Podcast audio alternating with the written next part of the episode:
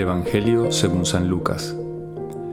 En aquel tiempo, mientras Jesús hablaba a las gentes, una mujer de entre el gentío levantó la voz diciendo, Dichoso el vientre que te llevó y los pechos que te amamantaron. Pero él repuso, Mejor, dichosos los que escuchan la palabra de Dios y la cumplen. Hace poco tiempo escuché que existe un proyecto llamado Placenta Humana, donde estuvieron analizando la vida de, los bebés en el útero de la madre. Y se dieron cuenta que no solo la madre nutre al hijo y hay un intercambio, digamos, de, alimentos, de, células, sino que también, eh, también hay unas células fetales del bebé que atraviesan la placenta y entran en circulación este, o entran en la circulación de la madre. Y a esto le llaman microquimerismo fetomaterno. La palabra es un poco complicada, pero em, dicen incluso que estas células permanecen un tiempo después del parto dentro de la madre. Cuento esto em, no solo para impresionarnos de la biología, em, de lo grande que es Dios y cómo nos habla a través de, lo que podemos ver, de, lo que podemos experimentar sensiblemente, sino también porque hoy el Evangelio nos habla de la relación entre Jesús y María y una mujer está diciendo, dichosa eh, la mujer que te amamantó, dichosa la mujer que te llevó en su vientre. Y es impresionante pensar que además de la relación eh, espiritual entre Dios y la Virgen María, también este intercambio y esta unión a nivel físico. Eh, imagínense Jesús dentro del vientre de, María, pues ese intercambio celular entre ellos, esa unión no solamente como decía espiritual, sino también física. La mujer del Evangelio de hoy tiene razón, o sea, le dice a María, bendita tú entre las mujeres, bendita tú porque concibiste y diste luz al Hijo de Dios, a Dios mismo. Y esto que tiene que ver con nuestra vida o, qué nos puede decir a nosotros, también nosotros de alguna forma somos bienaventurados, no solo desde el punto de vista espiritual, sino también físico. Desde el punto de vista espiritual porque sabemos que al Dios asumir un cuerpo humano, toda la naturaleza humana se ve favorecida, de hecho es redimida por Él. Todo lo que Jesús asume el cuerpo humano para redimirlo y redimir la naturaleza humana. Entonces ya nosotros, a través del cuerpo místico de Cristo, estamos unidos a Él. Pero también este, desde el punto de vista físico podemos experimentar algo parecido a esto. Y me quería referir a la Eucaristía.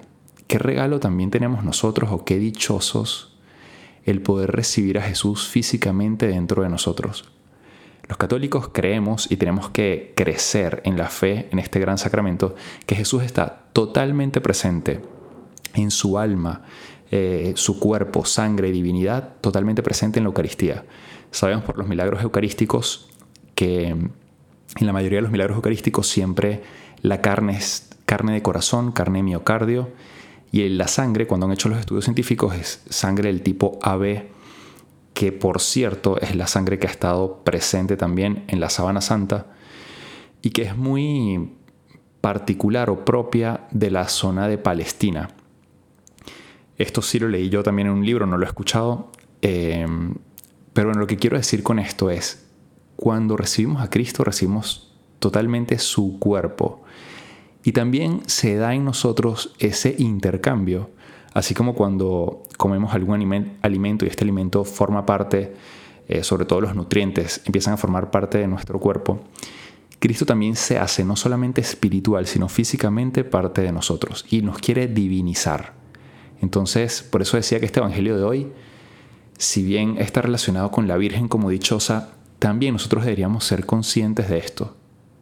Qué dichoso soy de que Dios primero haya asumido la naturaleza humana. Espiritualmente soy parte de ese cuerpo místico de Cristo, pero también qué regalo que Él puede entrar físicamente dentro de mí y puede darse este intercambio. Y acuérdense que la gracia que recibimos o los beneficios que recibimos espiritualmente de esto son proporcionales a la conciencia que tengo de lo que recibo. Es decir, si yo voy a misa a recibir a Jesús, cuanto más consciente soy de a quién estoy recibiendo y qué es lo que estoy recibiendo y del poder que Dios puede tener en mí, más, o sea, mayor va a ser la gracia que voy a recibir. De hecho, Jesús siempre que hacía milagros, eh, hacía notar esto al final. Tu fe, tu fe te ha salvado, tu fe te ha sanado. Tienes una fe tan grande que recibiste el regalo o esa gracia. Entonces, cuanto más es nuestra fe, cuanto mejor es la disposición con la que recibimos a Jesús, con la que oramos, eh, la unión espiritual se da sobre todo en la oración, eh, mayor van a ser las gracias que vamos a recibir. Entonces, hoy pedirle a la Virgen este regalo de... Mm, hoy es Día de la Virgen del Pilar. Eh, no solo celebramos esta fecha, al menos en los países de Latinoamérica, de lo que llaman, no sé, el encuentro entre dos razas, entre dos mundos, sino a nivel espiritual celebramos a la Virgen del Pilar. Y hoy que es Día de la Virgen, también pedirle esta gracia, ¿no? De unirnos cada vez más a Cristo. Quiero terminar, eh, ahora que hablaba de estos dos modos de unirnos desde el punto de vista espiritual y desde el punto de vista físico, em, de la humildad porque creo que para esta unión es sumamente importante la humildad. Cuando uno se une, se une a Cristo, nos hacemos como Él. Y yo quería centrarme en pedirle sobre todo cuando, nos, cuando oremos o cuando recibamos a Cristo, pedirle sobre todo ese don de la humildad, hacernos como Él sobre todo en la humildad. Hay una frase de San Juan Bautista que decía, que Él crezca y yo disminuya. O sea, que la gente cuando me ve a mí se encuentre más con Cristo, con Dios, que cuando pasen por mí salgan felices de haberse encontrado conmigo, que yo pueda transmitir alegría, paz, este, caridad, amor. Entonces pedirle esa gracia a Cristo, pero para eso es muy importante la humildad. Em, de hecho, para cumplir la palabra de Dios necesitamos humildad. Al final del Evangelio Jesús dice, eh, le dice a esta mujer, ¿no? Porque ella le dice, dichosa tu madre, pero Jesús dice, dichosos más bien los que escuchan la palabra de Dios y la cumplen.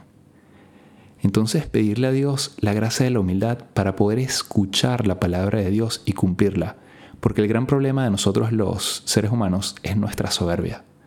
O sea, nos cuesta mucho que alguien nos dé eh, una indicación, nos cuesta mucho ser humildes para seguir esa indicación, para obedecer y sobre todo para confiar. Tenemos que ser como los niños que confían, obedecen y confían en sus padres, porque ellos son pequeños, no saben y bueno, confían en que sus papás lo que les piden es para su bien, aunque les cueste obedecer. Saben que es para su bien y confían. Dios también quiere que nosotros confiemos, que seamos humildes. Em, aquí quería contar una anécdota, pero ya se nos está acabando el tiempo. Eh, con el tema de la humildad, yo, imagínense, esta mujer, ¿no? Le está diciendo a, a la Virgen, bueno, Jesús, no dichosa tu madre. Yo creo que si Jesús hubiese nacido hoy, alguna mamá quizás sería un poco soberbia, ¿no? Diría, o sea, le diría a sus amigas, o sea, no sabes de quién es mi hijo, o sea, no, no, tienes ni idea, o sea, mi hijo, soy la mamá de Dios. Eh, y capaz lo estaría como que presumiendo por todos lados, ¿no?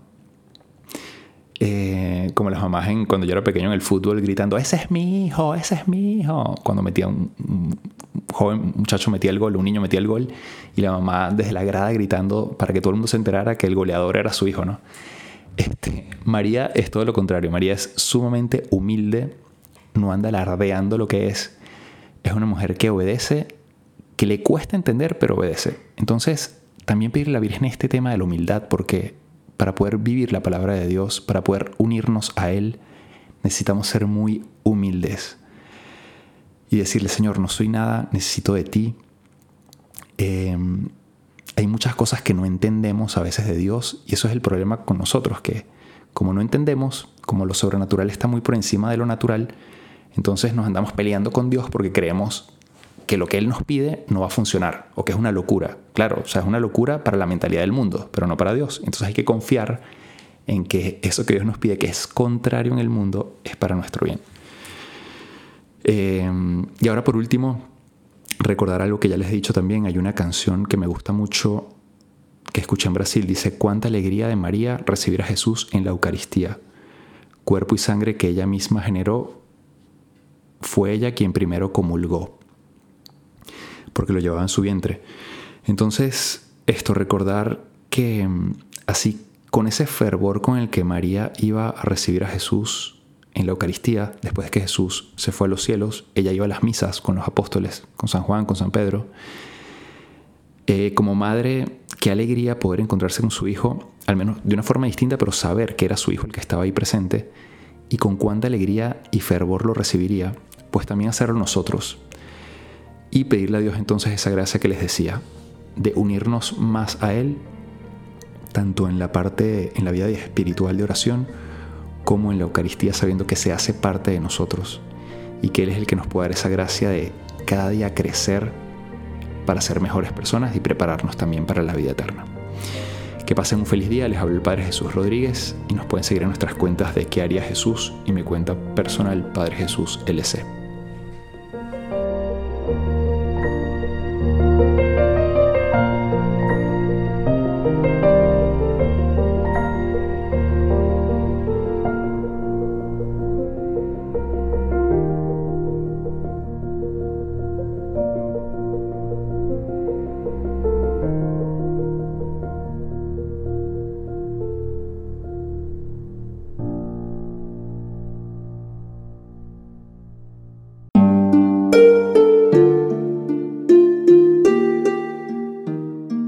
Hola, ¿qué tal? Perdón por la interrupción, pero quiero invitarte a escuchar el nuevo podcast de Juan Diego Network que se llama Oraciones de la Noche. Ahí te voy a acompañar antes de dormir, así que no tienes excusa para no escucharlo. ¿Y qué vamos a hacer? Pues yo te voy a ir guiando para que te relajes, te prepares para dormir y haremos una oración juntos. ¿Qué te parece? ¿Nos vemos pronto entonces? Escúchalo en tu plataforma favorita. Solo sigue el link en los show notes de este episodio. Oraciones de la noche. No lo olvides, ¿eh? Nos vemos pronto.